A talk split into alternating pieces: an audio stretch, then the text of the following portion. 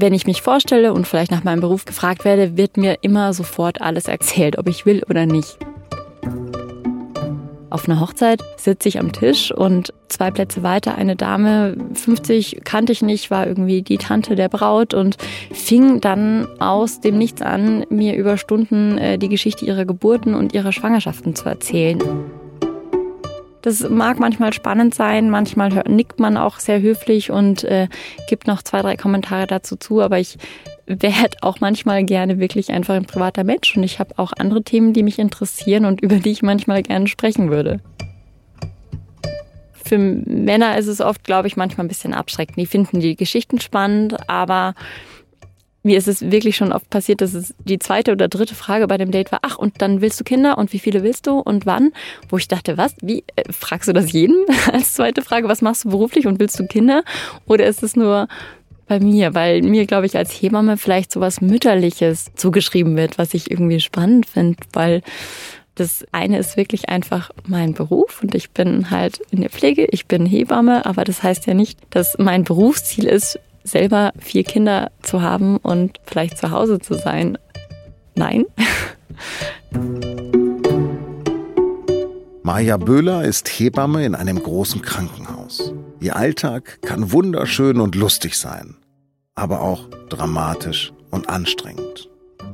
In diesem Podcast erzählt sie Geschichten aus ihrem Alltag. Diesmal über das Privatleben als Hebamme.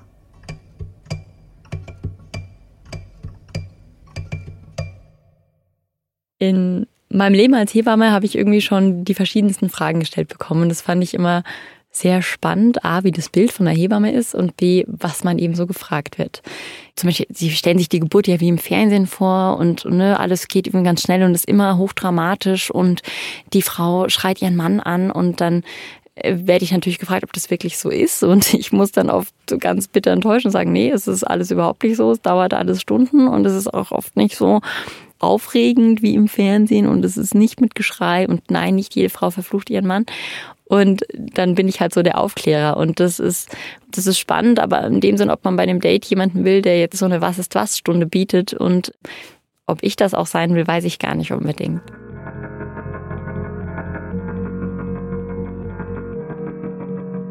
Ganz am Anfang, da war ich gerade noch in der Ausbildung. Viele meiner Freunde waren noch am Studieren und so war ich dann am Abend auf einer Studentenparty, stand auf einer Dachterrasse mit zwei von meinen Kumpels und einer druckste dann auf einmal so herum und meinte dann, sag mal, wie ist es eigentlich bei so einer Geburt? Reißt da immer von vorne bis hinten alles komplett auf bei einer Frau?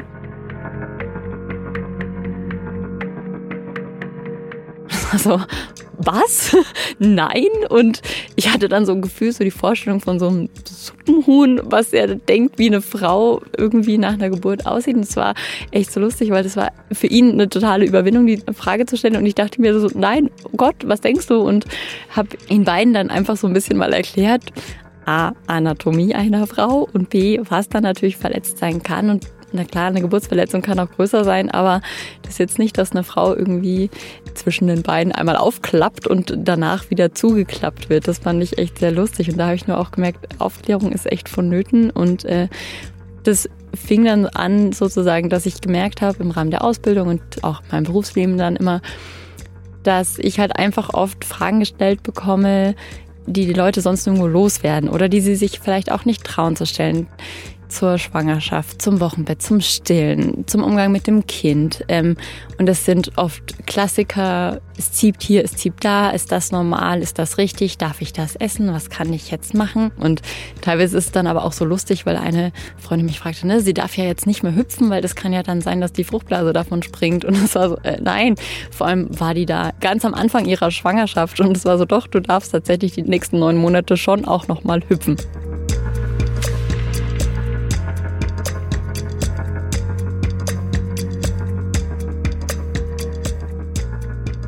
Es ist nicht ganz leicht zwischen meinen Freunden, weil ich meine Position selber ein bisschen finden muss. Ich bin oft zu meinen Freundinnen vor allem oft viel direkter und vielleicht auch manchmal eine Spur in Anführungszeichen härter, als ich es zu Patientinnen oder Frauen, die ich betreue, bin. Ich berate sie genauso offen, aber ich stelle die Dinge vielleicht manchmal deutlicher dar, als ich sie mit Frauen, die ich nicht so gut kenne, ein bisschen vorsichtiger formulieren würde. Zum Beispiel, was sie einfordern müssen unter der Geburt, wo ich sage, ihr müsst da wirklich hinterher sein und im Krankenhaus sieht es so und so aus und nicht, weil ich sie von meiner Meinung überzeugen will, sondern weil ich wirklich will, dass es ihnen gut geht, so wie ich es bei allen will, aber da nochmal ganz besonders, vor allem wenn ich sie selber nicht betreuen kann es gibt halt einfach Schattenseiten auch in der Betreuung in der Klinik. Es gibt auch schwarze Schafe, es gibt auch Themen, die nicht schön sind, wie Gewalt in der Geburtshilfe. Und mit Freundinnen rede ich so da auch offen darüber und ich will ihnen halt keine Angst machen, ich will aber auch, dass es ihnen gut geht. Und wenn sie dann selber schwanger sind, bin ich natürlich schon nochmal vielleicht von der Formulierung anders, aber sie kennen mich halt auch ganz gut. Und das ist manchmal auch ein bisschen Eiertanz, weil manche Freundinnen vielleicht auch manchmal nur Bestätigung wollen für das, was sie entschieden haben. Und da sind natürlich Freundschaften schon manchmal ein bisschen unter Druck geraten, weil ich halt einfach nicht ihre Hebamme bin und es vielleicht auch manchmal gar nicht sein will. Ich habe auch schon konkret formuliert, ich möchte einfach mit dir befreundet sein. Ich möchte mich nicht in der Pflicht fühlen. Das wirkte dann manchmal, glaube ich, auf manche befremdlich, weil ich ja auch den Rat von anderen nutze in ihren Fachgebieten. Ich wollte neulich auch meine Kommode äh, noch mal ein bisschen aufhübschen und habe auch den einzigen Schreiner, den ich im Bekanntenkreis habe, dazu gefragt, wie ich das machen kann und am besten ausführe ich verstehe es vollkommen und es ist legitim, dass man die Leute mit Fachwissen dazu fragt. Ähm, ich fühle mich auch geehrt, weil das ja auch irgendwie heißt, sie vertrauen vielleicht auch meinem Fachwissen, meiner Kompetenz und lassen sich von mir beraten. Aber wenn es einfach überhand nimmt, dann versuche ich mich da abzugrenzen. Und das ist vielleicht dann erstmal nicht leicht, weil es dann wiederum damit gleichgesetzt wird mit, ich möchte nicht mit dir befreundet sein. Und das ist es ja auf gar keinen Fall. Es klingt natürlich jetzt so oft, dass ich so kritisch mit dem Umgang oder Fragen meiner Freunde bin und das soll überhaupt gar nicht sein, sondern ich finde das total schön, wenn ich sie betreuen kann und auch darf und da eingeladen werde, ihre Hebamme zu sein. Und das ehrt mich nach wie vor. Und das sind auch einfach schöne Momente, wenn ich dann bei der Geburt von dem Kind von Freunden dabei bin. Und das ist tatsächlich so, dass es jetzt ja schon ein paar Mal war und dass das oft auch jahrelang noch einfach, dass ich merke, wie schön es war, da ein Teil da zu sein. Und bei einer Freundin ist es zum Beispiel so, dass bei ihrem Sohn beim Geburtstag, der jetzt mittlerweile schon fünf Jahre alt ist, jedes Jahr wieder zu allen kommt, wenn ich zum Geburtstag komme. Das heißt, und das, das war meine Hebamme und die war dabei bei der Geburt. Und aus dem ganzen Raum der Mütter der anderen eingeladenen Kinder so ein anerkennendes Lächeln kommt. Und das ist immer ganz süß, wo ich merke, so auch wie schön das eigentlich ist und was für eine tolle Ehre, dass ich da dabei sein darf und so nah und so ein kleiner Teil manchmal der Familie auch mit sein darf, allein durch meinen Beruf. Manchmal merke ich natürlich auch, wenn ich Freunde betreue, dass ich zu nah emotional dran bin, als dass ich fachlich total neutral sie betreuen kann. Also ich habe halt einmal eine Freundin bei der Geburt betreut und es war keine einfache Schwangerschaft und wir wussten auch, ähm, der Kleine braucht eventuell etwas Hilfe nach der Geburt, weil er ein bisschen zu früh auf die Welt kam, nicht total dramatisch, aber halt es war schon eine besondere Situation und das Baby kam auf die Welt, war so ein bisschen schlapp, das heißt einfach, er hat relativ schwach geatmet, der Herzschlag war gut, aber der tat sich einfach schwer, wirklich diesen ersten Schrei zu tun. Also man muss gar nicht schreien, man muss nur kräftig atmen und das tat er nicht. Das heißt auch der Tonus, also seine Körperspannung war relativ schlapp und auch die Hautfarbe ist dann natürlich noch nicht so rosa, weil einfach noch nicht so viel Sauerstoff im System ist. Und die liegen dann einfach schlapp da und das sieht auch total komisch aus, weil die einfach apathisch da sind. Und das braucht oft nur so ein bisschen Stimulation. Also das heißt, man trocknet die ab, man reibt den ein bisschen über den Rücken und allein das ist schon so eine Anregung für den ganzen Kreislauf, dass die dann merken, ah, ich bin geboren, ich muss jetzt schnaufen. Und in dem Fall hat er auch noch ein bisschen mehr gebraucht. Das heißt, er hat so ein bisschen Atemhilfe gebraucht, also über so Massenbeatmung. Das und dann ging es ihm aber ganz, ganz schnell wieder besser und dann war auch alles gut und er war ein quietscherosa Baby. So eine Situation habe ich schon tausendfach erlebt in meinem Arbeitsalltag. Aber als er dann auf die Welt kam und nicht ganz so fit war, wie es vielleicht hätte sein können oder sein sollen und einfach so ein bisschen Hilfe brauchte nach der Geburt, bin ich in, in Tränen ausgebrochen und war wirklich panisch aufgelöst und habe gedacht, oh Gott, ich habe Angst, dass der jetzt stirbt. Und ich habe so dramatisch war es gar nicht. Der, der war wirklich nicht so bedroht, dass er jetzt stirbt. Aber ich habe gemerkt, wie uncool. Ich bin im Sinne von, ich war überhaupt keine Fachperson. Ich war einfach nur Freundin dieser Frau, die gerade ein Kind bekommen hat. Und das Kind ist irgendwie schlapp und es braucht äh, ein bisschen Atemhilfe. Und ich war vollkommen panisch. Und da habe ich echt gemerkt, wie, wie schwierig das auch manchmal ist, sich abzugrenzen. Und dass ich zum Beispiel bei einer Betreuung, wenn ich Freunde betreue, nicht aus Freundschaft entscheide, sondern aus wirklich konkretem Fachwissen. In dem Fall war es wirklich so, da stand ich dann zittern und konnte irgendwie gar nicht mehr und dann sprang einfach meine Kollegin ein und half mit und hat mir dann auch den Rücken getätschelt und gesagt, ist alles gut, dem geht's gut, das schafft er und er schafft es auch und es geht ihm sehr gut. Aber das war einfach kurz die Rollen getauscht.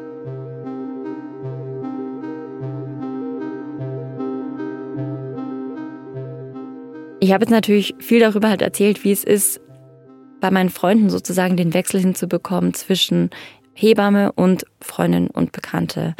Für mich selber gibt es dann halt eben auch noch das Thema, wie ist für mich der Wechsel zwischen meinem Privat- und meinem Arbeitsleben.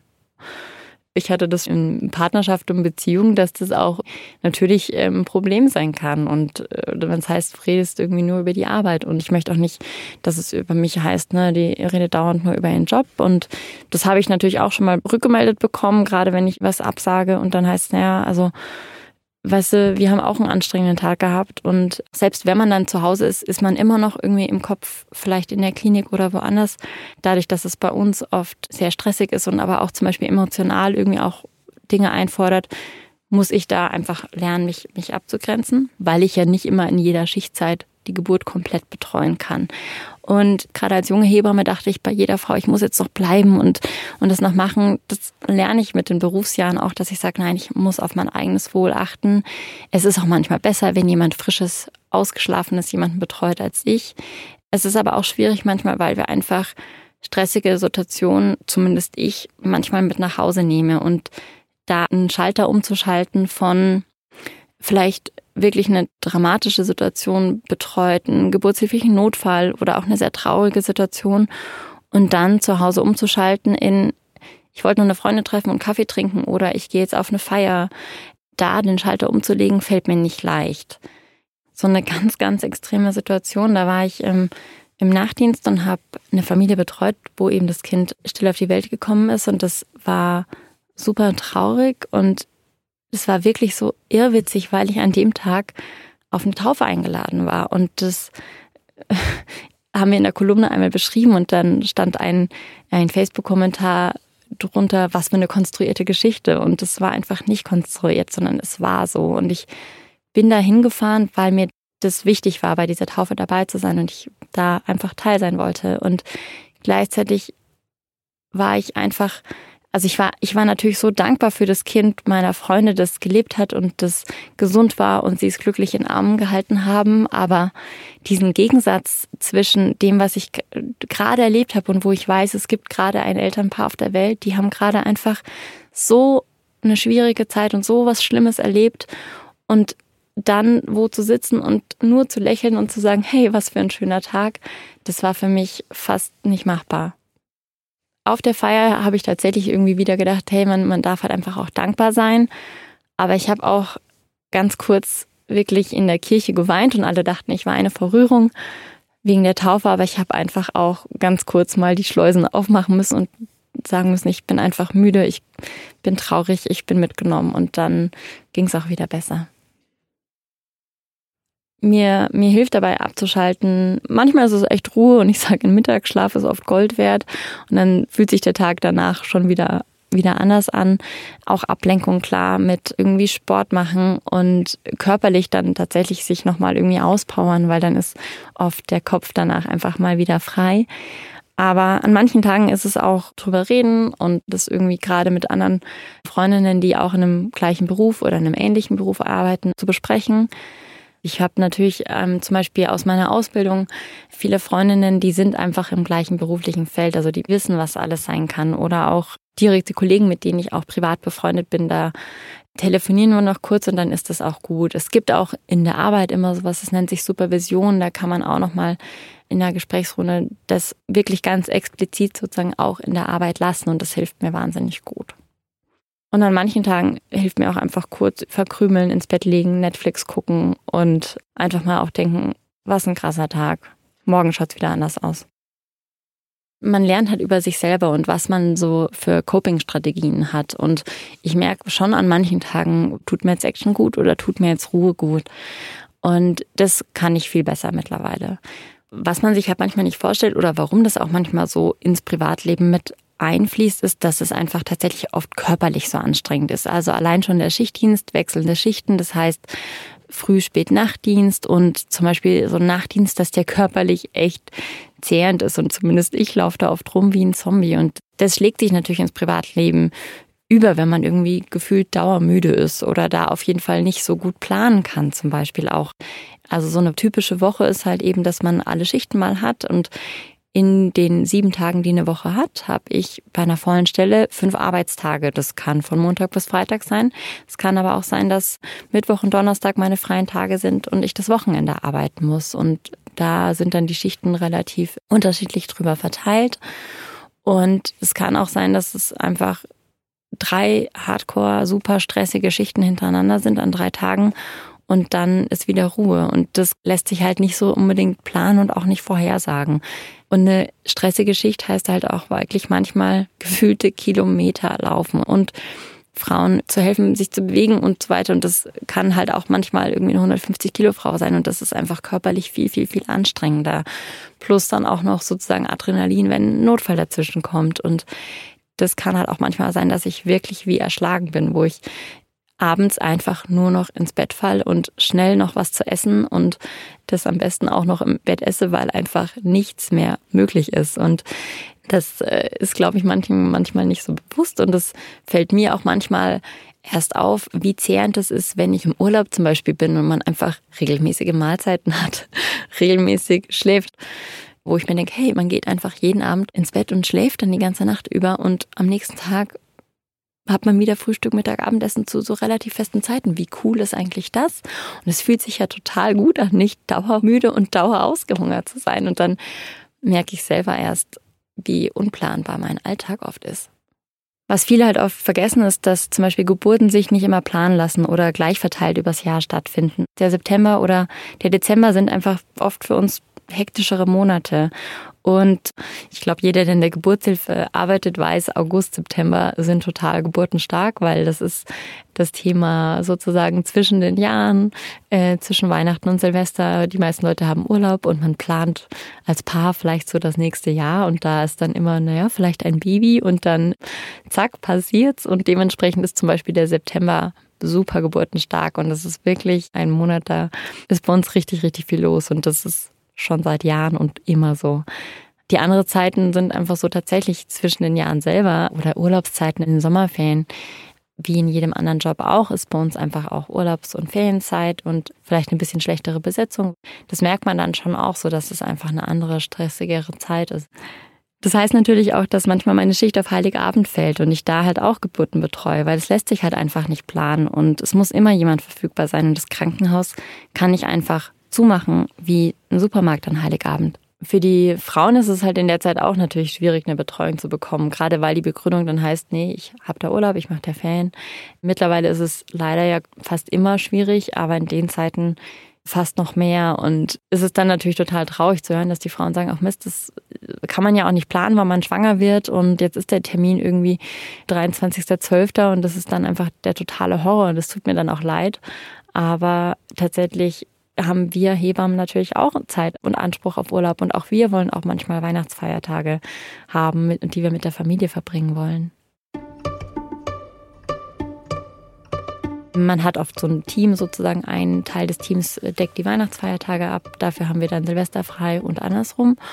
Und ich hatte es schon ein, zwei Mal auch so gemacht, dass ich dachte, wenn ich schon arbeiten muss über Weihnachten, dann richtig.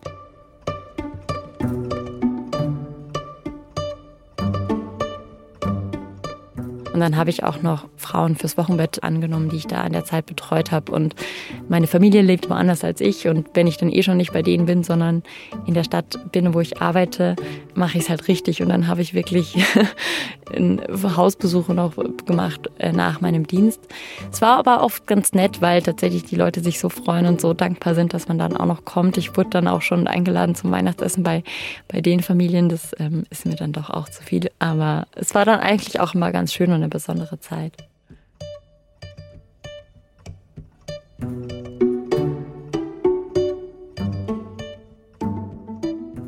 Der SZ-Magazin-Podcast wird produziert von Laura Terberl, Carlo Sarski und Vincent Vitus Leitgeb. Mitarbeit in dieser Folge Julia Ongiert. Alle Folgen finden Sie auf sz-magazin.de-podcast.